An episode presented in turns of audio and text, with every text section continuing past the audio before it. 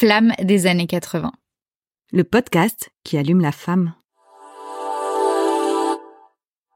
Moi, c'est Sarah. Et moi, c'est Angélica. Alors, euh, au mois de janvier, on va vous parler de la maternité. Et pour ça, aujourd'hui, on reçoit deux femmes inspirantes qui, elles, n'ont pas eu d'enfants par circonstances de la vie. Donc, euh, Séverine et Pascal, qui sont là pour nous raconter leur histoire. Bonjour. Bonjour. ça va? Oui.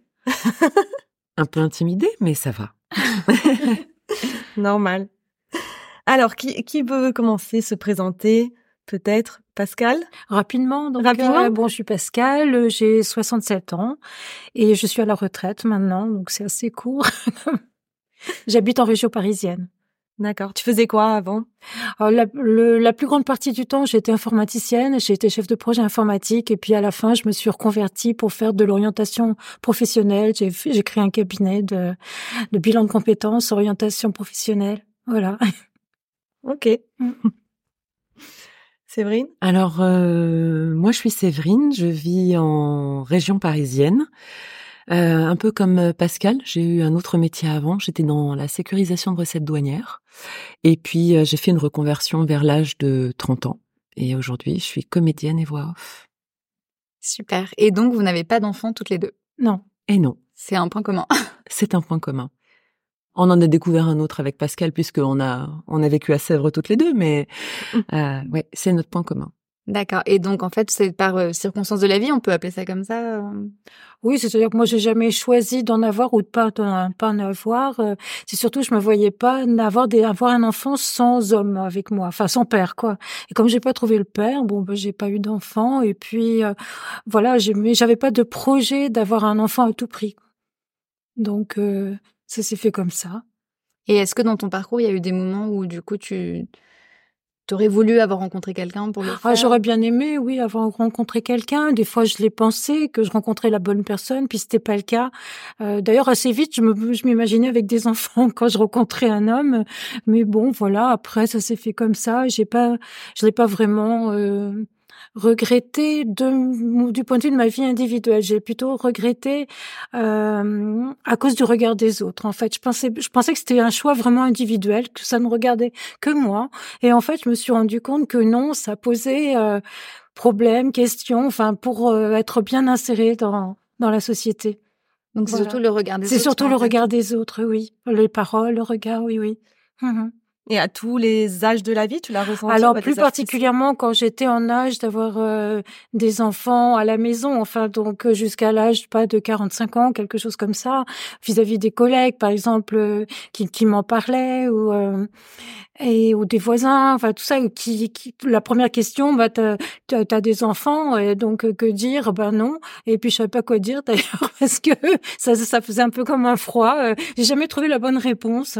J'ai failli dire bah j'en ai plus par exemple pour me dire pour essayer de, de dire que voilà inventé une histoire tragique au moins euh, voilà que qu'il y ait quelque chose qui ait du contenu mais là qu'est-ce qu'on peut qu'on peut dire? Je sentais qu'un peu comme une consternation. Donc alors je disais que j'avais un chat mais bon ça ne- n'allait pas non plus. Donc je n'ai jamais trouvé d'ailleurs j'aimerais bien s'il y a des femmes qui ont une réponse à ça que dire quand on n'a pas d'enfant et puis que soi-même on n'en est pas spécialement gêné mais on sent que ça que ça colle pas par rapport à je sais pas quoi euh, par rapport à quoi d'ailleurs hein, mais bon.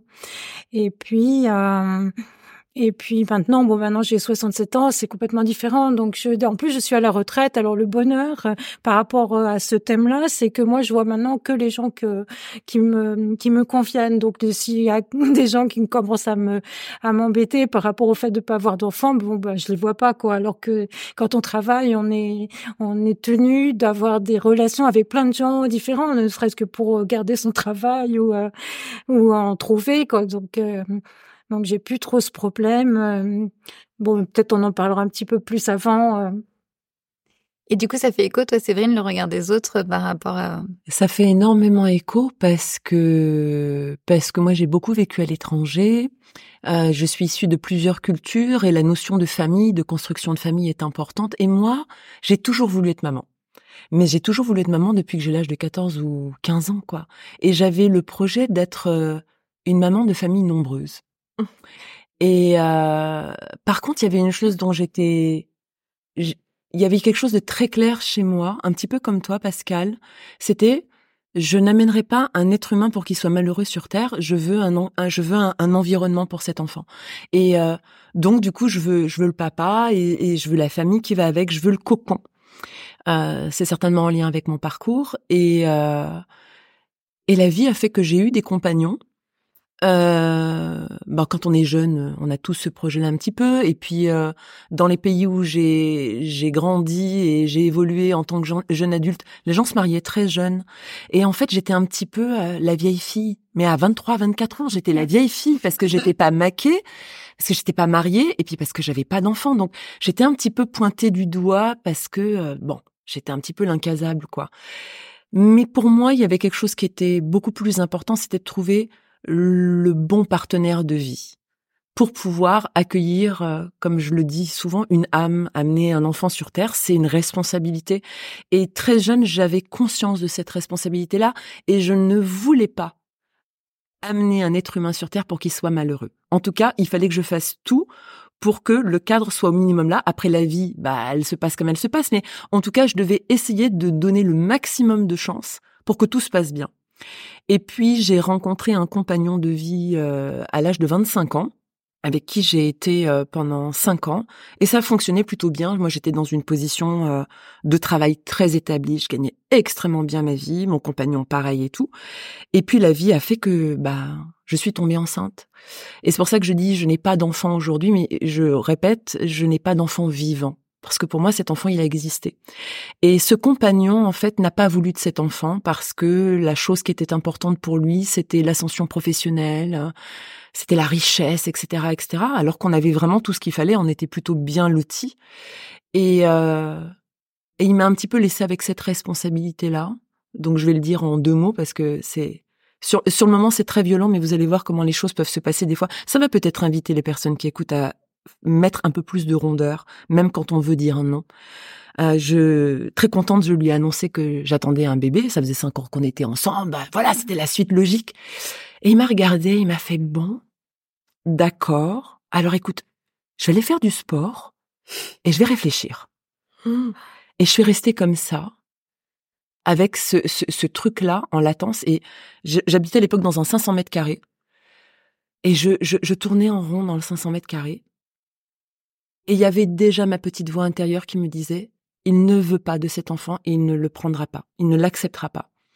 Et moi, pendant ces deux heures où il est parti faire du sport, dans ma tête, j'ai commencé à me faire à l'idée et j'ai commencé à parler à voix haute à ce petit que je, ou cette petite, mais je pense que c'est un petit garçon parce que je l'ai vraiment ressenti comme tel. Et j'ai commencé à lui parler, à lui expliquer que je ne pourrais peut-être pas l'accueillir parce que son père n'est pas en capacité et en maturité d'accueillir de l'accueillir maintenant, mais que moi je l'aimais déjà. Et au bout de deux heures, il est revenu et il m'a dit écoute, euh, non, parce que euh, ma carrière professionnelle est plus importante. J'ai dit très bien. Donc moi, je vais prendre la responsabilité et je vais, je vais l'enlever, je vais pas le garder, parce que je t'ai toujours dit qu'un enfant, ça s'accueille à deux, et je n'ai pas l'intention de reproduire un schéma où l'enfant n'est pas accueilli. Donc je vais faire le nécessaire. Et ce qui a été terrible dans ce moment-là, euh, c'est que finalement, il m'a laissé tout gérer toute seule. Et comme moi, je vivais dans un pays un peu particulier à l'époque, et que pour moi, c'était une sorte de honte de venir face à mes parents et à leur dire, écoutez, je suis avec quelqu'un depuis cinq ans qui n'accepte pas d'avoir un enfant avec moi. Je l'ai pas dit à mes parents. Donc j'ai affronté tout ça toute seule. Il n'est même pas venu à l'hôpital. Et quand je suis, l'intervention en elle-même s'est très mal passée parce que je l'ai très mal vécu, parce que cet enfant, je le voulais.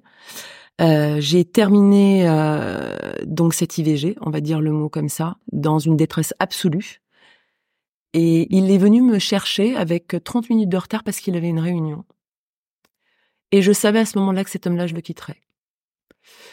J'ai pris le temps, j'ai pris une année, le temps de me réparer, d'encaisser ce moment-là, et je me suis séparée de cette personne. Et ça a été le point de mire pour moi de me dire plus jamais je vivrai cette situation-là. Plus jamais je revivrai ça parce que je pense qu'il n'y a pas plus grande détresse qu'on puisse vivre que quand on a envie d'un enfant et que au final, euh, voilà. Et euh, les années se sont passées, j'ai eu d'autres compagnons. J'en ai pas eu 50, mais j'en ai eu quelques-uns. Et ce n'étaient pas les partenaires avec lesquels je voyais une construction possible. Et puis, euh, il y a maintenant sept ans, j'ai rencontré mon compagnon actuel. Et, et lui est papa de deux filles. Et j'ai vu en lui un homme fantastique, mais un super papa, etc. Et c'est quelqu'un qui a tout de suite été dans la générosité de compréhension que lui avait deux enfants et qu'on entamait une nouvelle relation qui pouvait pas m'interdire, entre guillemets, d'avoir un enfant. Et il m'a tout de suite mis à l'aise vis-à-vis de ça en disant, si jamais tu tombes enceinte, on le garde. Et pour moi, rien que le fait d'avoir ce truc-là, je me suis dit, waouh. Et puis la vie a fait quelque chose, et la vie, elle est comme ça. Euh, suite à un problème de santé, euh, on m'a annoncé très violemment, quelques mois après cette rencontre, qu'en fait, je ne pourrais pas avoir d'enfant. Et là, ça a été la déflagration. Parce que tout revient. On repense à la décision qu'on a prise euh, quelques années plus tôt. Et on se dit, est-ce que j'ai fait le bon choix? Et là, on se retrouve avec la gestion de, bon, bah là, en fait, je ne peux pas et je ne peux plus. Une sorte de culpabilité, peut-être de. Oui, une culpabilité, euh, un sentiment d'injustice absolue, parce que parce que je crois qu'il faudrait avoir un permis pour avoir des enfants. moi, pour moi, c'est quand je vois le nombre d'enfants en souffrance et le nombre de personnes qui peuvent avoir des enfants avec leur corps parce que leur corps leur permet et qu'ils ne se rendent pas compte du privilège que c'est d'avoir un enfant et d'en prendre soin et que c'est une responsabilité. C'est pas parce que juste on tire un coup. Euh, et que moi, je me rends compte de toute la prise de conscience que dans laquelle je suis depuis des années et dans laquelle j'étais finalement déjà à l'adolescence. Je me dis mais quelle injustice. Parce que moi finalement j'en demandais au départ j'en voulais 25 mais au final j'aurais été très heureuse d'en avoir juste un. Mais au moins je lui aurais donné le tout, le maximum. Enfin, je me rendais compte du privilège que c'était. Et là, moi, par contre, je peux pas en avoir. Et ça a été terrible. Et ce qui a été le plus terrible, ça a été de le vivre dans un silence absolu parce que euh, la société fait que, bah, c'est un peu ce que tu disais tout à l'heure, Pascal. On, t'as pas encore d'enfant, mais en fait, on ne sait pas les combats invisibles que mmh nous menons personne. Je les combats invisibles parce que c'est vraiment des combats invisibles. C'est des... combats invisibles. Et, et, et, quand vous m'avez proposé de me rencontrer, tu le sais, Sarah, j'ai beaucoup hésité à me présenter parce que parce que c'est des combats qu'on ne soupçonne pas. Parce que quand on me voit comme ça, je pète la forme et c'est vrai, je vais très bien et tout. Mais oui, beaucoup de gens mènent des combats invisibles et c'est ce qu'il faudrait, c'est qu'on soit indulgents les uns envers les autres. Euh, pas juger. Et pas juger. Parce qu'en fait, on sait pas. Le nom, et, ce que tu disais tout à l'heure par rapport au regard des autres, moi, je me suis retrouvée des fois en tournage où j'avais des copains, mais que je connaissais pas plus que ça, qui venaient et disaient, eh oh, t'as vu l'heure qui tourne là? C'est quand tu nous fais un mioche, toi? Mais en public. Ah bon? Ouais. Ça m'est arrivé au travail. Et je me rappelle d'une fois, c'était il y a trois ans, J'étais donc dans ce deuil de la non-maternité, parce qu'on parle de la maternité, mais c'est important de parler de la non-maternité. C'est aussi autre chose. Et j'avais eu une réaction extrêmement violente. Je disais, qu'est-ce que tu sais de ma vie? Est-ce que tu sais que je peux pas avoir d'enfant? Est-ce que tu sais la douleur que moi je vis? Et la force qu'il faut que je trouve chaque matin pour faire le deuil de ma non-maternité Et est-ce que tu te rends compte? Et ça avait laissé la personne bah, un peu gênée et tout, mais ouais, les gens s'autorisent en fait à faire des réflexions, à, à imaginer des choses, de comment les choses devraient être, mais euh, bah, et des fois, les choses se passent pas comme on a envie, quoi. Ah, ça, c'est certain. Voilà. Donc, ouais, c'est des combats invisibles. Et ça me demande du courage d'en parler. Bah, merci, merci, en tout cas. Ouais, merci de partager ça avec nous. C'est vrai que et est-ce que Pascal, ça, il y a des choses qui résonnent dans ce que euh, vient de dire Séverine euh, par rapport à ton expérience Parce que je me, je me disais, c'est que moi, j'ai même pas de raison d'avoir souffert de quelque chose, tu vois. C'est-à-dire que que on, enfin, je me sens pas à l'aise de, de, de de me présenter sans enfant, alors que je peux même pas dire oui, euh, c'est parce que j'ai j'ai pas pu, j'ai été malade, oui, j'aurais bien voulu, mais j'ai pas pu, non. Euh, j'ai même, donc je sais même pas quoi dire. Mais parce que c'est-à-dire c'est une absence, oui, permettre oui. de parce qu'il t'est arrivé quand même quelque chose quand t'as eu trop oui, mais oui, quand oui, j'avais 36 ans en fait, oui, parce que je me suis fait opérer d'une petite intervention vraiment qui devait être mineure, c'était un fibrome, et puis en fait le chirurgien s'est rendu compte que y avait que j'avais des des trompes qui étaient très fines et donc il a jugé que euh, que c'était dangereux, que je pouvais avoir une grossesse extra-utérine, donc il les a coupés. Mais Sans non. te demander. Ah, sans me demander. oui. Mais non. Si, si. Et j'étais, assez- j'avais 36 ans, puis euh, c'était pas que l'époque comme maintenant, où maintenant on, on irait se plaindre, enfin tout ça. Je veux dire, euh, j'étais scotchée, et puis j'ai accepté, j'ai rien dit, enfin accepté, j'ai pleuré, tout ça. Puis il est venu me dire, mais vous savez, maintenant on fait des, des, euh, des, assi- comment on appelle ça, Des des, PMA, des. PMA, des choses comme ça. Vous inquiétez pas. D'ailleurs, on a un service là, puis je vais faire venir, euh, je vais faire venir la personne qui est spécialisée dans ce domaine, qui va venir vous expliquer. Sauf que j'ai appris par ailleurs que par après que comme j'étais célibataire, j'aurais jamais eu droit à cette fameuse PMA à l'époque. Oui. Donc euh, c'était interdit à l'époque. Enfin, c'était pas autorisé pour les C'est autorisé depuis très peu de temps. Très en peu de temps. temps, exactement. Oui, tout à fait. Donc euh, bon, j'aurais même pas pu. euh, euh, et voilà. Donc, mais euh, c'est vrai que ça m'a. Je me suis. Enfin, j'ai pris quand même. euh, J'étais quand même restée dans l'idée que peut-être je pouvais avoir par une intervention médicale euh, avoir un, un enfant. Et donc, je sais pas, c'est passé comme ça. J'ai fait un peu des cauchemars quand même. euh, mais euh, mais je je l'ai pas. euh, le, comme ouais, j'étais quand même assez, euh, je, je sais pas, un peu naï- enfantine ou naïve dans ma tête, en fait, euh, réagir un peu comme un enfant et qui ont dit quelque, bah c'est comme ça, bah c'est comme ça, et puis voilà, c'est tout. Puis comme j'avais pas une volonté absolue d'avoir un enfant, que j'avais toujours pas de père, j'avais 36 ans, et je me disais, euh, bon, à, ce- à cet âge-là, c'est quand même déjà un peu mal barré. Je me voyais pas avoir un enfant après 40 ans. C'était maintenant, c'est vrai que les, les femmes en ont beaucoup plus tardivement, mais à cette époque, euh, ça, ça me semblait, je voulais pas être une vieille maman, quoi, en fait. Voilà. Et donc, euh, je me disais, de toute façon, c'était déjà assez mal parti, donc voilà, je l'ai pris comme ça, pas trop mal quand même. Hein. Ouais, c'est, on est un peu sans. Moi, je le je suis- savais, donc. je- Moi, je suis, moi, je suis choquée. Pa- Parce qu'en fait, je me rends compte que les choses ne changent finalement pas. On décide pour nous, on décide pour nos corps. Comment est-ce qu'on peut s'autoriser en tant que médecin quand on a prêté le serment d'Hippocrate Mon, mon père est... a argumenté quand même en disant qu'il fallait que c'était pour mon bien, parce Oui, que mais- sinon, il aurait fallu me réouvrir si au cas où Oui, mais, mais, mais, décidé. mais euh, c'est, c'est, c'est euh, une oui, mais décision en fait, qui t'appartenait, au en cas fait. où tu décidais. C'est oui, ça. au cas où je décide. C'est, Voilà. une décision. Notre corps nous appartient. On n'a pas le droit d'en disposer, quoi. connu des- des Hormis en, cas qui, euh, d'urgence vitale. Enfin, quand on prête le serment Mhm. d'Hippocrate, mon père est chirurgien.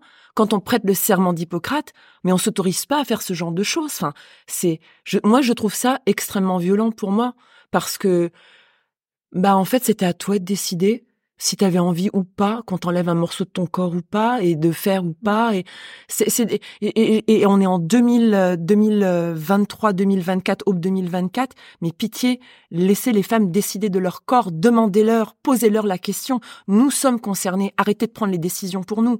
Arrêtez de décider pour nous de ce qui est bien, et ce qui est pas bien. C'est comme dernièrement, j'ai vu il y a pas très longtemps sur euh, une émission de télé où tu avais sept bonhommes qui étaient en train de parler de la ménopause. Mais est-ce que vous savez Oui. de quoi vous parlez? vu ça. mais restez à votre putain de place, fait.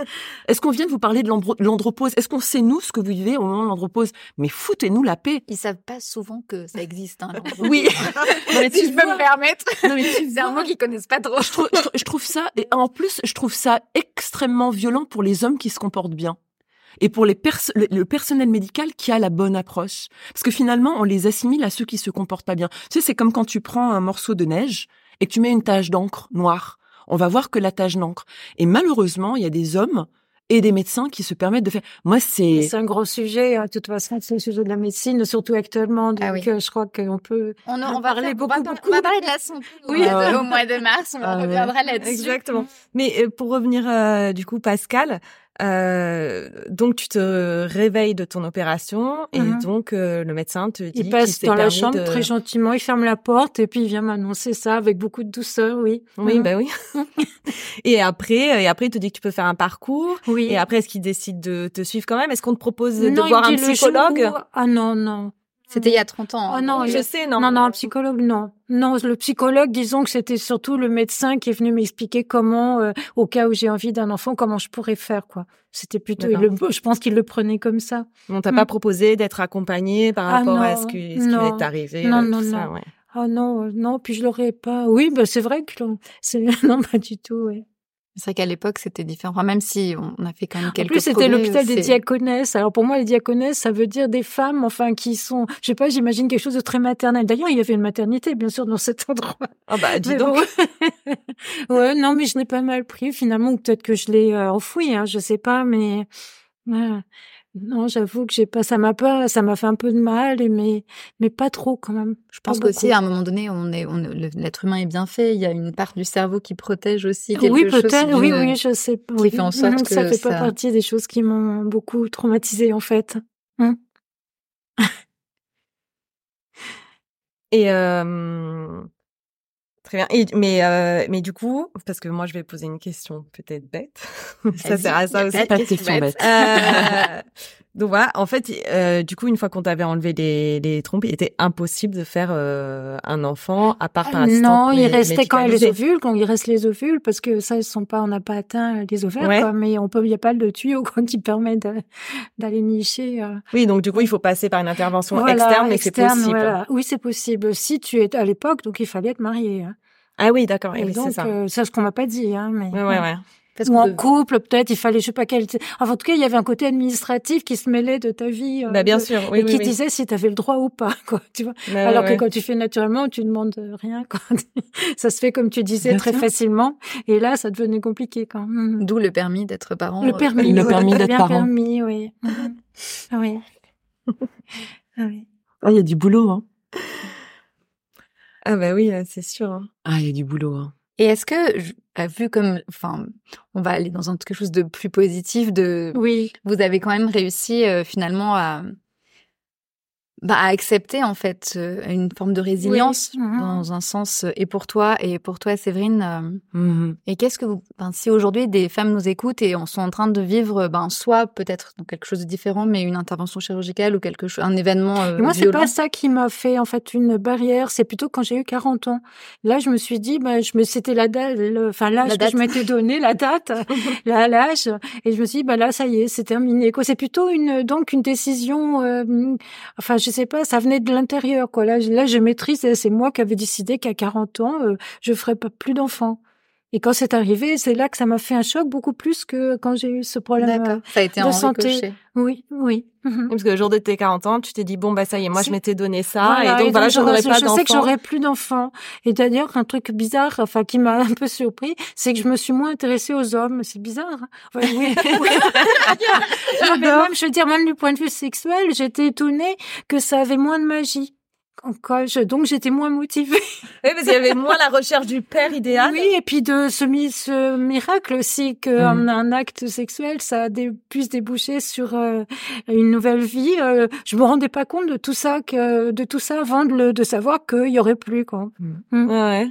Inconsciemment, en fait. Oui, oui, tout à fait, oui, inconsciemment, oui. Est-ce qu'il y a d'autres choses qui t'ont sauté aux yeux, euh, du coup, parce qu'il y a ça, euh, une fois que tu t'es dit, bon, bah, c'est bon, j'aurai plus d'enfants, est-ce qu'il y a d'autres choses dont tu te rendais pas compte avant, qui t'ont... Non, pas, euh, je me souviens pas en tout cas. euh, non, je crois pas. Je m'en souviens pas. Ouais. Et est-ce que vous auriez des conseils, par exemple, à donner à des, des femmes qui nous écoutent et qui viennent justement euh, bah, d'avoir euh, soit des nouvelles de santé, soit euh, arriver à l'âge euh, justement Mhm, où, elles, où se elles disent- peuvent plus en où avoir, ou en avoir. oui, oui. Ce moment en fait un peu charnière, Mhm. euh, comme vous l'avez, qu'est-ce que, est-ce que vous avez des conseils ou des choses que vous aimeriez partager euh? En, en fait, je, je, je, je, ne pense pas qu'on puisse donner de conseils parce que chaque femme va vivre ce moment de maternité ou de non-maternité à sa manière, en fonction de son vécu, en fonction de l'accompagnement aussi des personnes qui sont autour d'elle, etc. Moi, ce que je voudrais dire, c'est que tout à l'heure, tu, tu disais quelque chose sur euh, le côté un peu, euh, on est venu t'annoncer comme ça, bon, bah, on vous a enlevé le machin. Moi, je, je voudrais revenir sur, sur une étape qui est, qui est cruciale pour la question que tu viens de poser c'est le moment où moi j'étais partie faire des tests pour voir si tout fonctionnait bien parce que j'étais euh, au taquet et que voilà il y avait peut-être une possibilité d'avoir un, un enfant. C'est la manière dont ma gynéco m'a reçue. Donc je suis arrivée dans le truc et euh, elle me dit bon Séverine, je vais pas passer par quatre chemins. Donc voilà, vous ne pouvez pas avoir d'enfant, donc va falloir faire votre deuil. Je suis désolée, faut que je vous laisse parce qu'en fait j'ai une patiente juste derrière. Mais non. Mais si. Et c'est comme ça que moi je l'ai eu la nouvelle. Donc vous imaginez entre la manière de vous le dire et la manière de le vivre, enfin l'annonce du truc, ça a été absolument terrible. Je, ne sais même pas comment j'ai fait pour rentrer chez moi. moi, ce que je veux dire, c'est je, je vais pas, je vais pas euh, mentir ou cacher les années qui viennent de passer. Je viens de passer certainement les années les plus difficiles de ma vie. Mais en même temps, ce que je voudrais dire à la femme ou aux femmes qui m'entendent et qui ont une résonance avec ce que moi j'ai vécu ou avec ce que Pascal a vécu, c'est vous dire une maternité ou une non-maternité ne vous définit pas. C'est pas ça qui va faire de vous la femme euh, euh, et, et, ce que vous allez accomplir par la suite. Moi, j'ai eu une phase de deuil très importante. Je l'ai eu inconsciente et consciente à un point que je m'étais teint les cheveux en noir, alors je suis blonde. Et je, l'ai réalisé il y a pas très longtemps. C'était comme si je portais le voile noir sur la non-maternité que j'aurais voulu avoir. Et c'est vrai qu'au tout départ, je n'arrivais pas à imaginer qu'il pouvait y avoir autre chose après et quelque chose de lumineux, quelque chose de bien. Euh, pour moi, la vie, elle s'arrêtait, mais parce que c'était pas finalement le regard que moi j'avais, c'était le regard qu'on pouvait me porter. Et moi, ce que j'ai envie de dire à ces femmes-là, c'est, ça m'a demandé un travail personnel profond. J'ai entamé un, un, cheminement avec quelqu'un qui m'a accompagné. C'est important de se faire accompagner parce qu'on ne peut pas tout dire à ses proches. Euh, on n'a pas l'espace de tout dire à ses proches parce que nos proches ne sont pas dans nos baskets et peuvent ne pas comprendre et c'est ok. On a besoin d'être avec quelqu'un qui soit impartial, quelqu'un qui soit objectif et qui soit juste là à l'écoute qui soit là pour entendre, pour accueillir la parole, la souffrance, et qui va nous donner des clés objectives, pas des clés avec des jugements parce que c'est un amoureux, c'est une amie, etc. Je trouve que c'est important de se faire accompagner. Faut pas hésiter à faire des recherches d'associations, de groupes de parole. Il existe des groupes de femmes où on peut s'exprimer et on a la liberté, de s'exprimer dans toute la détresse et aussi dans toute la colère parce que ça génère aussi beaucoup de colère. Et ce que j'ai envie de dire, c'est que si aujourd'hui je vais bien, c'est parce que j'ai accueilli toutes les émotions qui me sont, euh, qui, qui m'ont, qui m'ont traversé, qui m'ont, qui m'ont noyé. J'ai, j'ai décidé d'embrasser ma misère la plus profonde sur ma non-maternité. J'ai décidé que il fallait que j'aille au bout de ça pour que quelque chose de plus lumineux en ressorte. Et donc j'ai fait un cheminement personnel, je me suis remis au sport, j'ai réétabli mes objectifs de vie, j'ai surtout compté les belles choses que j'avais autour de moi et sur lesquelles je pouvais compter. Et on a de belles choses autour de nous, on a de belles personnes autour de nous. Et, euh, et j'ai décidé que ça n'allait pas me définir. Et j'ai décidé que j'allais, à partir de ce moment-là, arrêter de laisser les autres me définir par rapport à leur regard. Je suis ce que je suis et votre regard ne me définit pas. Et à partir de ce moment-là, j'ai mis en place plein de choses qui ont permis beaucoup de libération émotionnelle, beaucoup de compréhension, de prise de conscience aussi, de schémas peut-être dans lesquels j'étais. Et j'ai décidé que j'allais faire du reste de ma vie ma plus belle vie. Et donc, je me suis jetée à corps perdu dans le travail. J'ai, je me suis jetée à corps perdu dans mon couple. Et cette non-maternité et ce deuil de la non-maternité euh, arrivé à voilà et de la en fait j'ai vécu les deux la maternité et la non-maternité euh, et j'ai compris à travers mon cheminement que être maman avec son corps c'est une chose mais on peut être maman avec son cœur et j'ai décidé d'être euh, la maman de beaucoup d'enfants et donc ce que j'ai fait c'est que je suis avec une association où euh, je suis la marraine de José et de Thomas. Si vous m'entendez, je vous embrasse, mes petits filles, euh, qui sont au Togo. Et j'essaye de pourvoir leurs besoins. Euh, j'essaie de pourvoir leurs besoins scolaires, etc., les cadeaux, les trucs, les machins. J'ai la chance d'avoir deux nièces et deux neveux dont je suis très proche. Et c'est surtout, je suis, euh, j'ai une espèce d'ouverture avec les enfants. Je me rends compte qui font que, euh, enfin, qui fait que bah, je vais être maman d'une certaine manière, sans l'avoir été avec mon corps finalement, mais je vais l'être dans mon cœur et dans et dans ma tête, et je vais être très portée justement sur le bien-être de l'enfant, euh, sur le soutien à l'enfant. Euh, et donc du coup, j'ai décidé d'axer, euh, voilà, mon champ d'action là-dessus. Et ce qu'il y a de fou, c'est que il y a une vie après ça, et on est, on peut être très bien et on peut être très bien dans ses baskets et on peut faire le deuil de tout ça et on peut même réaliser que finalement, en tout cas moi, tout ce cheminement-là m'a permis de réaliser que je n'ai peut-être pas eu d'enfant là dans cette vie, mais ça m'a permis en fait de me rapprocher de mon propre enfant intérieur. de me réconcilier avec mon propre enfant intérieur et euh, et de vivre, tout simplement. Et donc je vis, je vis, je profite, j'apprécie. J'essaye de faire le maximum de choses qui me qui m'enrichit. Euh... Et comment tu fais par rapport aux, aux gens qui ont des enfants? Comment tu te comportes ou comment tu te sens euh, Comment? Je me sens très bien au départ les deux premières années. Dès que je voyais des enfants ou des personnes qui avaient des poupons, etc., je pleurais. Euh... Et maintenant En fait, il y a, y, a, y a une bascule qui s'est passée un petit peu comme toi, c'est-à-dire qu'à un moment donné, je me suis dit, bah en fait, tu peux pas, ton corps ne peut pas, et en fait, ça sert à quoi en fait de te laisser aller dans quelque chose que tu ne peux pas maîtriser? Et moi, je suis quelqu'un de très spirituel, et du coup, je vais du principe que les épreuves que nous vivons sont là, on a, on a un choix. Soit on en tire de la peine, soit on en tire une leçon ou un enseignement. Et moi, j'ai décidé d'en prendre un enseignement. Et euh, je me suis dit que, eh ben, en fait, je devais être heureuse pour ces gens qui avaient des enfants et que c'était bien que ces enfants aient des parents comme ceux que je croisais parce que c'était des super parents et que bah en fait j'allais être la tati qui déchire pour tous ces gamins là et donc pour tous les couples autour de moi qui ont des enfants bah j'ai le surnom de la tati qui déchire c'est-à-dire que je vais être la tati un peu folle dingue, qui va faire plein de trucs un peu cinglés, avec lesquels les gamins vont s'éclater et tout. Et ça, en fait, ça a réveillé vraiment mon enfant intérieur et euh, et je le vis très bien. Et je le vis très bien. Et aujourd'hui, je réalise que, alors je sais pas, c'est très ambivalent. Je sais pas si c'était une bonne chose de pas avoir d'enfant vivant, parce que le premier que j'ai eu, je voilà, ça restera mon enfant. Euh, mais aujourd'hui, ça me permet de me consacrer à moi-même, ce que je ne faisais pas avant. Euh, j'ai une grande famille, j'ai eu beaucoup de responsabilités très jeune, et en fait, pour la première fois de ma vie, j'apprends à m'occuper de moi. Et j'apprends donc à m'occuper de mon enfant intérieur. Et, euh, et j'en éprouve beaucoup de plaisir. Et ce que je découvre est plutôt sympa. Donc, euh, ouais, ça va plutôt pas mal en fait. et j'ai vraiment envie de dire, euh, tout dépend de la manière dont vous avez envie de de vivre cet événement. Il faut accueillir le deuil, il faut accueillir l'annonce parce qu'on n'est pas des robots, on est des êtres humains. Mais il y a une vie après et elle peut être très jolie.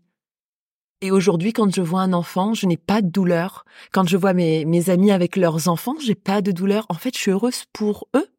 Je suis heureuse pour ces enfants parce qu'ils sont, euh, voilà, ils sont accueillis et euh, ils représentent ce que moi je voulais pour mon enfant. Bah moi, j'ai pas eu cette chance-là, mais eux l'ont, donc euh, bah je suis contente pour eux en fait. ce qui est intéressant, c'est que tu racontes aussi le parcours et qu'il y a eu des moments où tu ne pouvais pas justement les regarder et qu'il y a eu une transformation qui s'est faite. Donc c'est ça qui est intéressant, c'est que rien n'est figé dans le marbre et qu'à un moment donné, ça peut être ça, mais qu'après, ça évolue. En fait, il faut se donner le temps. Et, et, et les femmes qui m'entendent aujourd'hui et qui vivent ça, mais accordez-vous le temps. Vous avez le droit parce que c'est tellement, c'est une déflagration terrible.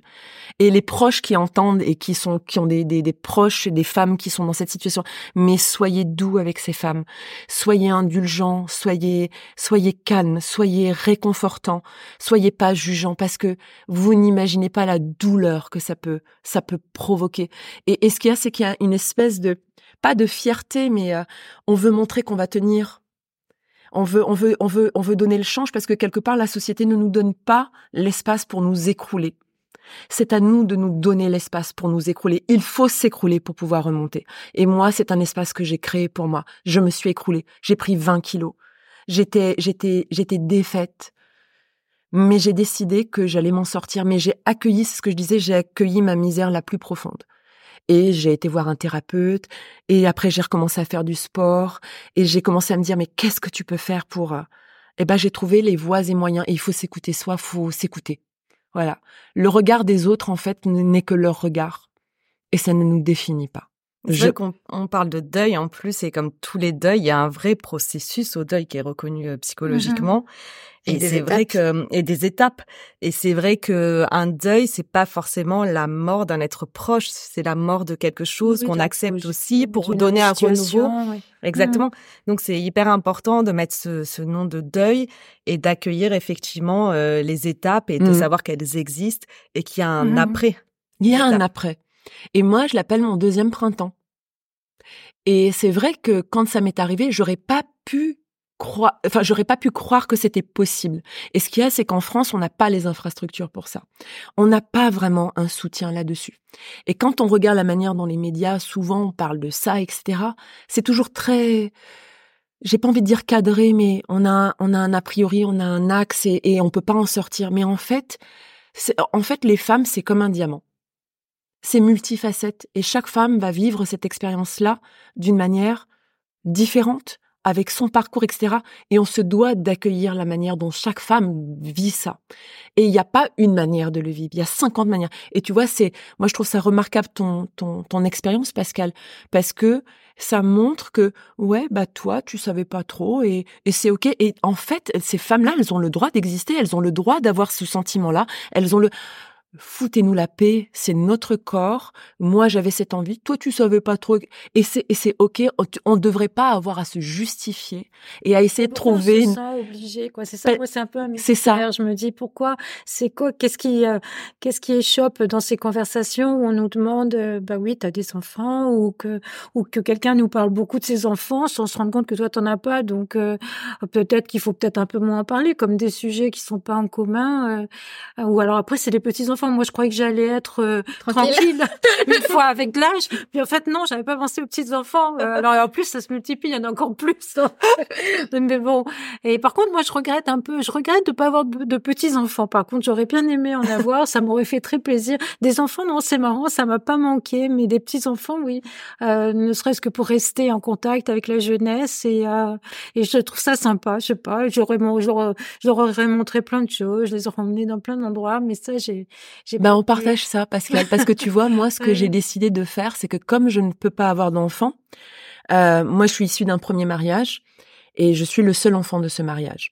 Ma maman s'est remariée avec mon papa, euh, voilà, de cœur, de, c'est mon phare, c'est ma lumière, c'est la personne qui m'a accueilli, qui m'a choisi, tu vois, et qui, tu vois, c'est ce que je disais par rapport au fait d'accueillir un enfant. Lui, il m'a accueilli alors que j'étais pas son enfant. Donc, j'ai eu aussi un très bel exemple d'accueil d'un enfant qui n'est pas le sien.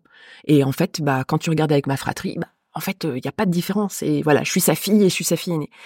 Et en fait, j'avais besoin de léguer quelque chose. Et moi, là où c'était douloureux pour moi, c'était de me dire que je n'allais rien léguer, qu'après moi, il y aurait rien. Mmh et ça, ça a été le deuil aussi très dur pour moi, c'est de me dire, après moi, il y aura plus rien. Mes frères, euh, qui sont issus donc de ce second mariage avec mon papa, euh, ont des enfants et la vie va continuer. Mais après moi, il y aura plus rien. Je ne vais laisser aucune trace. Ça, c'est, euh, je, je, rebondis juste parce que moi, c'est quelque chose aussi qui me parle vachement et qui, je sais pas si je veux des enfants spécialement ou pas, mais cette espèce de question de qui est rien après, qu'on ne laisse pas de traces, parce que c'est vrai, il y a la transmission, mm-hmm. et puis il y a quand même, bon, on, va pas se, se mentir, hein, l'être humain a quelque chose comme ça, la, la mort, la disparition, sans rien laisser, en fait, c'est, c'est très compliqué. Et le problème de laisser la trace derrière nous, et puis de moi, pareil, je suis fille unique du côté de mon père, pas du côté de ma mère, mais je me dis, c'est-à-dire qu'avec moi, du côté de mon père, en fait, cette euh, filiation, cette filiation s'arrête en fait. et je me dis, mon Dieu, je n'ai pas fait le travail de continuer cette filiation aussi. Il y a cette espèce de mm-hmm. culpabilité et de peur par rapport à ça. Donc, je trouve ça hyper intéressant la question de laisser une trace. Alors, alors c'est, alors la trace, on la laisse en fait mais ça, ça m'a pris beaucoup de temps pour le comprendre et c'est tout mon cheminement personnel et spirituel qui m'a qui m'amène à cette réflexion là. Et d'ailleurs, je remercie euh, deux personnes, je vais dire leur nom parce que c'est important. C'est euh, Pierre-Antoine Catrice qui m'accompagne depuis trois ans sur ce sujet-là et Ameyo Malm. Euh, allez les rechercher sur internet. Ce sont des des, des personnes qui pourront vous aider dans ce cheminement. Ce sont des thérapeutes psycho-émotionnels, etc. avec des vraies qualités et qui prennent l'ensemble. C'est-à-dire, c'est pas juste le physique. Il y a l'émotion il y a le subtil, il y a le physique, il y a, tout un accompagnement et je leur dois beaucoup et je vous remercie si vous m'entendez. La, notion de la trace, pour moi, elle était importante. Après moi, il y avait plus rien. Et du coup, ça me remettait moi en question par rapport à mais qui je suis? Quelle est mon importance? En fait, du coup, je suis importante pour personne. Je suis rien pour personne. Enfin, après moi, il y a plus rien. Et ça, ça a été un moment très douloureux et grâce à ces deux, ces deux, deux thérapeutes et aussi au travail que j'ai fait moi, parce que finalement le thérapeute il est là pour vous aider, mais le travail vous le faites vous, donc ne lâchez rien, faites-le le travail. euh, j'ai réalisé que la trace elle n'est pas que physique, elle n'est pas que filiale. La trace elle est émotionnelle.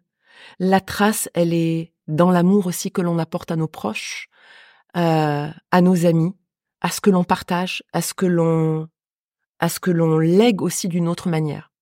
Et moi, j'ai trouvé plusieurs voies. Euh, j'ai repris mon arbre généalogique et j'ai pris la décision, puisque moi j'étais le seul enfant de mes deux parents, j'ai réalisé en fait que moi, petite Séverine, en fait j'étais le lien avec six familles différentes à moi toute seule, avec les mariages, les remariages, etc. Et quand je vois mon arbre généalogique, à partir de moi, je l'ai pas créé à partir de mes parents, je l'ai créé à partir de moi seule, mes parents avec leur remariage, etc. Je me suis rendu compte que moi, j'étais le lien entre toutes ces personnes-là. Et ce que j'ai décidé de faire, c'est que même avec des membres de ma famille que je n'ai pas connus, etc., j'ai fait des recherches, ça m'a pris plus de quatre ans, je vais offrir, au prochain Noël, cet arbre généalogique à tous les membres de cette famille que j'ai retrouvé, et je crois qu'il y en a 200 ou 300, et je vais léguer cet arbre généalogique à mes neveux, à mes nièces, à mes cousins, pour que eux le continuent et me fassent exister à travers cet arbre. Ça, c'est la première manière que j'ai trouvé de d'exister après. C'est hyper beau, ça me met des frissons. c'est la, c'est la première manière que j'ai trouvé d'exister. Ensuite, ma deuxième manière d'exister, une fois que je serai partie, c'est que les, les vêtements, c'est très futile. Beaucoup de gens sont dans la consommation, etc. Moi, j'ai décidé d'investir mes petits deniers dans des bijoux. Mais des bijoux de valeur. Et ces bijoux, je les lèguerai à mes nièces, à mes neveux, à tous les membres de ma famille, et ils vont se le passer de génération en génération. Et j'ai décidé de faire comme ça. Ça sera ma manière. Et puis je pense que la meilleure trace qu'on puisse laisser au monde, mais ça c'est après tout le travail de, de deuil et de voilà de renaissance, c'est l'amour que je leur porte. Est-ce que ça fait écho sur pour toi par, Et par le, le, manque, le manque, l'absence de traces, moi je le vois plutôt comme une épreuve à affronter, euh, pas justement à chercher quelque chose pour s'en s'en extraire. C'est un peu comme la mort, quoi. C'est euh, c'est une fin, c'est donc euh, c'est plutôt la regarder en face, quoi. Regarder en face l'absence de traces et la, la disparition. Moi, je le prends plutôt comme une épreuve euh, philosophique à, affronter et à, à se transformer soi-même à partir de ça, d'accepter ça profondément. Et ça te touche du coup C'est quelque bah, disons que, c'est quelque chose que j'essaye de faire maintenant parce que euh, lié à mon âge, quoi. Parce qu'évidemment, euh, l'idée de la mort sera pas plus plus, plus présente ça me touche euh, de faire ça, tu veux dire, de faire ce travail là, de d'accepter euh, le, le, le, manque de traces. Euh, ben c'est c'est une épreuve, oui, qui est pas forcément drôle, quoi, mais mais que je, je me dis qu'il faut que je la fasse, quoi. C'est et puis pour l'arbre généalogique, c'est drôle parce que moi qui n'ai pas d'enfant, je, je pense que c'est moi qui suis chargée aussi de de l'arbre. C'est ça. c'est bizarre, mais oui, moi aussi j'ai fait l'arbre, j'ai cherché, je suis allée dans dans, des archives, enfin parce qu'à l'époque il n'y avait pas tout sur internet, enfin, tout ça, et donc moi aussi euh, c'est moi qui connais le plus de la famille Mais tu sais, et qui suis en tâche de de renouer, euh, des, de relier, enfin des, enfin plutôt de garder le lien avec des euh, qui n'étaient pas évidents, de, avec certains certaines eh ben, parties écoute, de on a ce, on a ce, on a ce, oui c'est drôle qu'on ce, ce truc là. Oui, mais je me dis dans une une fratrie, une on dit, je sais pas comment on dit, oui, une fratrie, disons, il y en a, j'ai l'impression qu'il y en a toujours un qui est chargé de, de, garder la mémoire. Ouais, la voilà, mémoire, bon, il y aura pas la trace, mais au moins il y aura la, mémoire. il y aura rien après, mais il y aura le avant qui sera conservé. Oui, on a, on a ce truc-là en commun parce que souvent dans ma famille, on dit c'est toi qui maintiens le lien. Et c'est vrai. Oui, et, et, et, même avec des, des, des membres de notre famille qu'on n'a pas forcément vus parce que nous, on est un peu aux quatre points du monde. Euh, bah là, dernièrement, euh, on était dans une cousinade. Ma mère, elle avait pas vu ses cousins depuis 40 ans. Ah ouais. et, et, donc on s'est retrouvés, ça recrée le lien et, euh, et, et, je leur ai annoncé qu'ils allaient recevoir cet arbre généalogique et tout le monde disait ah mais moi j'ai toujours eu l'idée mais j'ai jamais pu le faire. ouais, ouais, mais peut-être parce qu'en fait c'est à moi de le faire. mais parce qu'ils sont pris aussi dans beaucoup de choses. Ça. On a aussi beaucoup plus de disponibilité. Ah, ça dépend. Oui. Ah, ça dépend. Ah, ah ouais, moi, je n'ai pas beaucoup. Hein. J'aimerais que mes journées fassent 36 heures des fois. Mais c'est peut-être le temps de se consacrer à la famille, entre guillemets, de, de ce lien. Oui, voilà, c'est ça. Nous, on participe quelque part à la famille, ça, même si on n'y participe pas avec des enfants, quoi. Oui. En fait, ça vient, tu vois, de l'inné et de l'acquis. Je trouve. Ça tient de l'idée de, de l'inné de l'acquis. Parce que finalement, quand on est, je pense, dans une vie de famille normale, euh, voilà, où les choses se font, on n'est pas dans cette recherche intérieure. Et je pense que quand on est dans une recherche, quelle qu'elle soit, bah du coup, euh, ouais, c'est vrai qu'on va avoir tendance à. C'est vrai qu'il y en a. Quoi, ouais. à chercher. C'est vrai qu'il y a toujours un dans la famille. frère qui a pas d'enfant non plus. Euh, on est vraiment. c'est mon seul frère et il n'a pas d'enfant non plus. Bon, il s'intéresse pas du tout à la famille. Hein. oui. Mmh. Et donc c'est pas fatal, je veux dire, euh, c'est pas parce qu'on n'a pas d'enfant qu'on s'intéresse pas. Mais vous êtes deux femmes célibataires, oui, enfin, oui, peut-être une femme, je sais pas. Mmh. Mmh. Et moi, Pascal, j'avais une question parce que est-ce que tu as l'impression que ça a changé depuis des années? Parce que toi, tu nous parles de ton, ton, ton, expérience il y a 30 ans. Est-ce que le regard sur les femmes, tu as l'impression qu'il y a quand même une évolution bah, Nous, on a l'impression, mais est-ce que toi, tu le ressens euh, par rapport à il y a 30 ans Sur ce sujet-là, ouais. ouais, je saurais pas dire. Euh... Est-ce qu'il T'as l'impression qu'on en parle plus, peut-être Non, j'ai l'impression qu'il y a toujours cette, euh, de, peut-être de plus en plus, cette mise en avant sur un piédestal de l'enfant. Euh, je trouve que ça s'est au contraire euh, aggravé. Je pense que dans mon dans mon jeune temps, c'était, on était plus libre justement. C'est pour ça que j'ai toujours pensé que c'était à moi de décider en fait et que ça n'avait que la société, elle avait rien à voir avec ça. Je pensais quand on était dans une société comme ça qui donnait la liberté complète. Et c'est petit à petit, au contraire, que la maternité a été vraiment mise en valeur. Beaucoup, beaucoup beaucoup, Ça m'a vraiment euh, étonnée. Je me suis demandé pourquoi, euh, qu'est-ce qu'il y avait derrière. Euh, c'était quel, quel intérêt ça, ça servait de faire ça. Voilà. Et donc je me suis de ça a pas arrangé les choses. Enfin, je trouve. Oui parce que ça devenait encore plus difficile de d'être sans enfant parce que c'était tellement valorisé. Oui, non, je trouve que ça s'est plutôt allé. Enfin, c'est allé, non, ça a changé, mais dans ce sens-là, je trouve, oui. je suis assez d'accord. Ouais, ouais.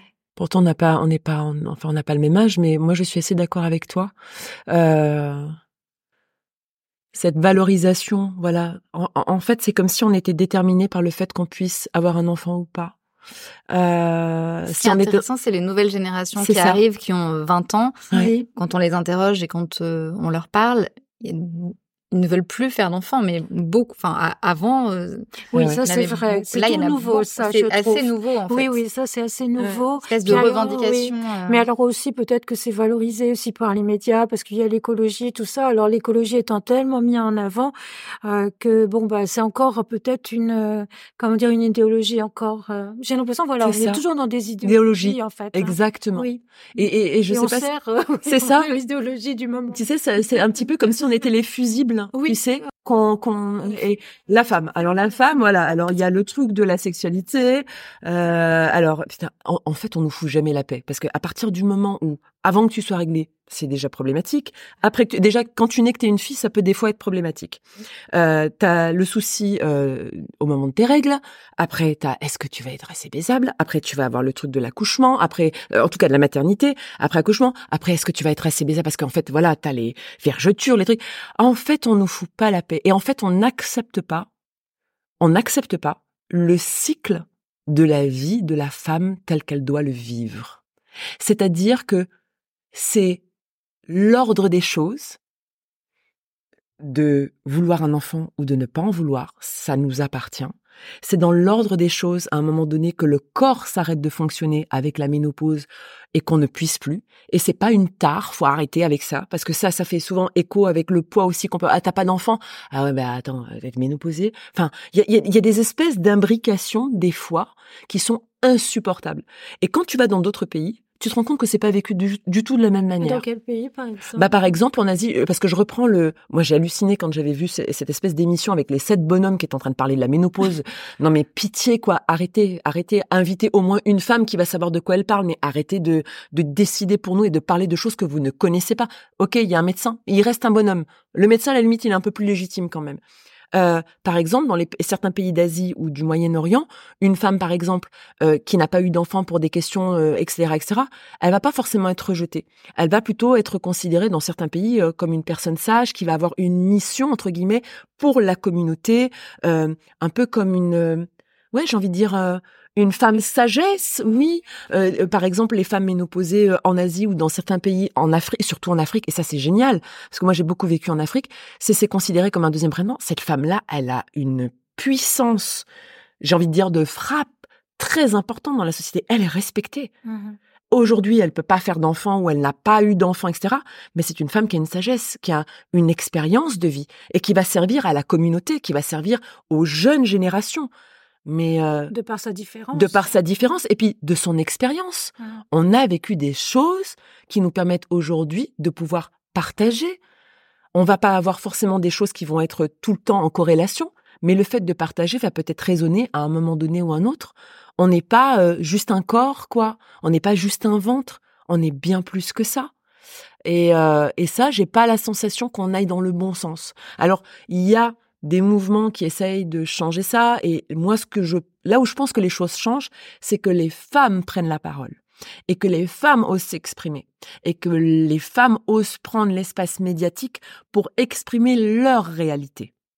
Et les réseaux sociaux ont ce côté positif parce que ça peut avoir d'autres côtés négatifs, mais pour moi, les réseaux sociaux ont ce côté positif de pouvoir laisser les femmes s'exprimer. Elles ont un son pour pouvoir s'exprimer dans leur réalité. Ce qu'on n'a pas forcément avec les médias qui continuent, qui continuent toujours avec la case dans laquelle on doit rentrer. Voilà, t'as 20 ans, t'es là-dessus. T'as 30 ans, t'es là-dessus. À partir de 40 ans, ta vie, elle est foutue. À 45 ans, t'es, elle était dans un, et c'est insupportable. Et là, la nouvelle génération, tu as entièrement raison. Je trouve qu'elle vient bousculer tout ça on est en train de bousculer des codes. Alors c'est très inconfortable parce que du coup on sait pas trop où on va. Euh, mais ils ont le mérite de mettre les pieds dans le plat. Pour moi. Et puis ils s'assument complètement. Ils n'ont pas d'enfants et ils ont pas. Euh, ouais. Et on leur et comme ils s'assument tellement, c'est qu'on va pas aller les faire chier parce que c'est clair, c'est net. C'est pas nos générations. Il faut presque qu'ils se justifient maintenant d'en avoir, quoi, tu vois, parce que as oui, la question vrai, écologique, l'impact écologique, il faut presque justifier l'inverse, toujours, voilà. c'est donc je sais pas si c'est plus qu'avant un choix vraiment euh, individuel, quoi. Il faut toujours expliquer par rapport à une position dominante, en fait. Hein. Et, ça s'inverse, quoi. Ouais. Et, et, et là où tu as aussi raison, Pascal, parce que ça résonne là pendant que tu, je t'entends parler c'est en fait toute notre vie, en tant que femme, on doit se justifier d'avoir eu des enfants ou pas. Et ça peut être dans des cercles oui, des même familles. quand on a trois, il faut que tu. Exactement. Si t'en as deux, ça va. Voilà, deux. Un, ça va pas. C'est une copine qui m'a dit ça. Je me dit, détrompe-toi. Moi, j'ai qu'un enfant. On me laisse pas tranquille, hein, parce qu'on me dit pourquoi un seul? Donc euh, c'était deux qu'il fallait. Trois, il faut se justifier aussi. Un hein. pas bon. Trois, c'est bien raisonnable. Et si t'en as plus que quatre, alors là. c'est là. Voilà. Et, et quand on n'a pas, et là, et en fait, tu te rends compte que finalement, on se justifie tout le mhm. temps et à tous les âges et à tout moment à tout moment. Je, je pense qu'encore aujourd'hui. Mais c'est à nous, à des enfants. Quoi, mais, mais en fait, pourquoi tu poses la question? À un moment donné, on peut parler d'autre chose que c'est pas ça qui qui, qui, me définit en fait. C'est pas ça qui définit une femme. Bon, ça définit un contexte. si on te demande où tu habites, enfin des choses comme ça, ça fait partie un peu d'un ensemble. C'est pas forcément euh, intrusif aussi, euh, mais euh, c'est quand on répond. Quoi, ça devient... Non, c'est vrai, ça C'est pas la question qui a un problème, c'est la, réponse. C'est la réponse qui pose problème. Et comment en fait. la poser cette réponse? Puis on n'est pas forcément obligé de répondre. On peut, on, on se doit dans l'obligation de répondre exactement la vérité. Oui, c'est vrai, oui. Et une fois, j'étais avec une, une de mes meilleures amies et qui commençait à se lancer dans une explication de son histoire. Et j'ai arrêté, j'ai dit, tu sais que t'es pas obligée de répondre en fait. Mais c'était pas à moi qu'elle posait la question et je sentais qu'elle est qu'elle se lançait dans une explication. Mais ça, montre et ça, montre qu'en fait on, est, obligé de se justifier tout le temps et qu'on n'a pas forcément envie. pas c'est ça. mais parce que la question, mais parce que en fait on est dans le déni de ce que nous sommes. On, on, on, on est la société ou en tout cas les personnes qui ont ce type de comportement sont dans le. Je ne sais. En fait, pardon, je bafouille un peu parce qu'en fait, il y a deux choses qui, qui pour moi. Est-ce qu'en fait, notre présence les confronte? Est-ce qu'on fait effet miroir avec des choses auxquelles ces personnes-là veulent pas faire face? Est-ce qu'en fait, mmh. on n'est pas, on fait pas effet miroir avec ce que la société n'a pas envie de voir, n'a pas envie de découvrir? Parce que finalement, ça dérange peut-être? Peut-être, oui. Oui, j'en ai fait. Est-ce que, mais pourquoi? Pourquoi, tu vois? mmh parce qu'on a quand même plus de temps quand on n'est pas maman. On a le temps de, savoir qui on est, de se rencontrer. chose que quand t'as un, deux ou trois enfants, euh, bah c'est ton projet quoi. T'es bah ouais, ce projet-là. Voilà ça. Oui. Et du coup, ça fait. Pourquoi tu oui. Alors ça, on me l'a souvent dit. Ah ben oui, mais toi, t'as du temps. Oui, bien sûr. mais bien évidemment. Oui, euh, oui même pour anodine, voilà, au travail des choses très anodines. Ah ben tiens, je vais partir une semaine euh, à tel endroit. Ah bah oui, toi, évidemment. T'as le temps. tu peux. Donc, donc, on te remet dans un truc de culpabilité. Je pas du tout. Non, mais tu te rends compte? Et, et c'est ça finalement la charge mentale qui est sur la femme en fait tout le temps. C'est en fait quoi que tu fasses, c'est jamais bien. C'est jamais là où on veut. C'est jamais. Euh, et en fait, c'est pas avec tout le monde, quoi. C'est ça. Il y a. Là, là, je parle, je parle vraiment dans un dans un contexte général de société. C'est ça correspond euh, jamais vraiment. C'est pour ça que je dis, faut s'affranchir, faut s'écouter, faut faire comme on sent. Parce que finalement, on aura beau tout faire, et, je suis sûre, hein, si on faisait tout comme tout le monde voulait et comme la société voudrait, ça irait pas. Donc pourquoi? Eh ben, faites comme, enfin, faisons comme on a envie, comme on le peut, souvent. Parce que des fois, on fait pas toujours ce qu'on veut. On fait ce qu'on peut. Avec ce qu'on a. Et avec ce qu'on a. Et dans le temps qui nous est imparti. Et, et c'est pas forcément facile. Voilà. On puisse s'accorder le, bah, le droit, en fait, de dire, euh, bah non, j'ai pas envie de répondre à cette question. Mais je me dis que c'est tout comme répondre quand on est au chômage, par exemple, qu'est-ce que tu fais, qu'est-ce que tu fais dans la vie? Bon, on sait bien que c'est notre métier qui est, en, qui est questionné et qu'on est justement au chômage. Euh, ça, je me dis, ça doit faire un petit peu pareil, non, un blanc? quand on est dans le non, on est euh, dans, on n'a pas quoi. On n'a pas l'enfant, on n'a pas le travail, on n'a pas la maison. Peut-être, euh, bah oui, t'habites où? Bah non, je suis, j'ai pas de domicile, j'habite chez des copains. Enfin, je sais pas. voilà, et je pense qu'à chaque fois, non, ça doit bah, c'est souvent ça qui est, c'est valorisé. En fait, ce qui est valorisé, c'est le, oui. Bah, c'est la maison, le package. et en fait, l'intérieur de comment est-ce que tu te sens et comment est-ce que tu vis ta vie, bah en fait, on ne pose pas forcément la question. Non, c'est vrai. On veut savoir euh, comment. Euh, oui, le contexte. L'extérieur, euh, c'est génial, mais si l'extérieur est super et on en connaît tous, hein, des gens qui ont des, extérieurs. mais comment ça peut... Il n'y a pas de lumière à l'intérieur, mais c'est pas grave. Au moins, ça passe. Ouais, moi, je, je, je, c'est, je, je suis assez d'accord avec ce que tu viens de dire, Sarah, parce que, en fait, finalement, qu'on soit un homme ou qu'on soit une femme, parce que c'est pas, euh, ce qui est important, c'est sa maison intérieure au final. Mmh. Et, euh, et, et ces fameuses cases dans lesquelles nous sommes, parce que nous le restons quand même, la société, l'égrégore est des fois très fort, euh, on, on, reste quand même dans des cases, etc. Je, je pense qu'en fait, on vient réveiller quand on a des parcours différents, des parcours atypiques, des parcours euh, en dehors des cases et de la société. Je pense qu'on vient inconsciemment réveiller les, les insécurités des autres. Mais complètement. Et, et en fait, ce qui se passe, et ce qui se passe, c'est de voir quelqu'un qui fonctionne différemment, ou qui a une expérience de vie différente, ou qui voit la vie de manière différente. Ça nous met face à nous, et ça nous met en fait face au choix et au non-choix que l'on a pris tout au long de notre vie. Et la chose que l'on n'a pas envie de faire, et je m'inclus dedans, c'est que souvent on n'a pas envie d'aller voir, on n'a pas envie de, de faire le bilan, d'aller, de se poser la question quand on regarde, et ça va être le sujet d'un cours que je vais réaliser dans pas longtemps, la société ne se pose plus de questions. Aujourd'hui, c'est blanc, noir, c'est bien, c'est pas bien, j'aime, j'aime pas, j'achète, j'achète pas. En fait, on n'est plus dans un recul, on n'est plus dans une... Juste, on se pose en conscience en se disant, est-ce que c'est juste? Est-ce que ça me parle? Est-ce que je le ressens? Est-ce que j'en ai envie? Et du coup, eh bien, quand on est nous dans cette dans ces questionnements-là à travers les parcours qu'on a eus, parce que je pense que quand on a des parcours aussi comme ça, euh, on se pose peut-être un peu plus de questions.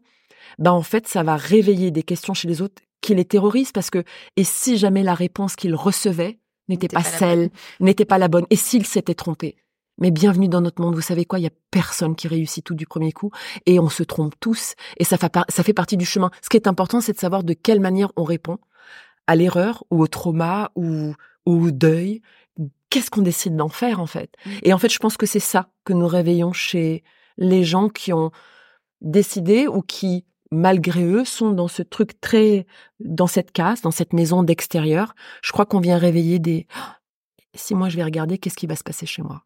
Ça, de l'insécurité. Et surtout, quand on a, quand on est parvenu comme Pascal, parce que je pense qu'on est dans le même cas, je me permets de, le dire un peu, où on a passé le cap de la non-maternité mmh. et de la maternité, et qu'on est bien dans notre peau, et que on se construit, qu'on est heureux, et que on avance et qu'on s'établit. En fait, ça les dérange encore plus parce que ça leur montre qu'il y a aussi une vie après. Et si nous, qui avons fait le choix ou le non-choix de pas avoir d'enfant, on a... en fait, c'est eux, c'est à quel moment qu'ils se sont posés des questions? Et comment ça se fait qu'ils sont Et du coup, ça, voilà, on est, on, les dérange quelque. Ça, en fait, ça dérange le confort. Mais on sait très bien que la magie se produit euh, quand on, sort de sa zone de confort. Donc, euh, mmh. nous, on est sorti de notre zone de confort pour le coup. Mmh, c'est joli de finir avec la magie de votre zone de confort pour qu'il y ait de la magie. Exactement. Est-ce que vous voulez rajouter un dernier quelque chose que on arrive à la, fin de notre heure d'interview? Non, non, non. moi j'ai juste envie de vous dire, peu importe ce que vous êtes en train de vivre par rapport à la maternité ou la non-maternité, faites de votre mieux, soyez indulgente avec vous, entourez-vous des personnes qui vont vous valoriser, qui vont vous aider dans cette étape, et surtout dites-vous que ce n'est qu'une étape, elle ne vous définit pas et vous allez vivre des choses extraordinaires. Je suis pas mieux que vous, euh, Pascal non plus, et on a voulu témoigner. En tout cas, moi, j'ai voulu témoigner. Ça m'a demandé beaucoup de courage parce que je suis quelqu'un qui protège mon intimité, mais parce que tout ça n'est pas vain et qu'il fallait que ça, ça vous serve. Il y a une vie après et, elle va être super. Vous allez voir. La magie est possible. voilà.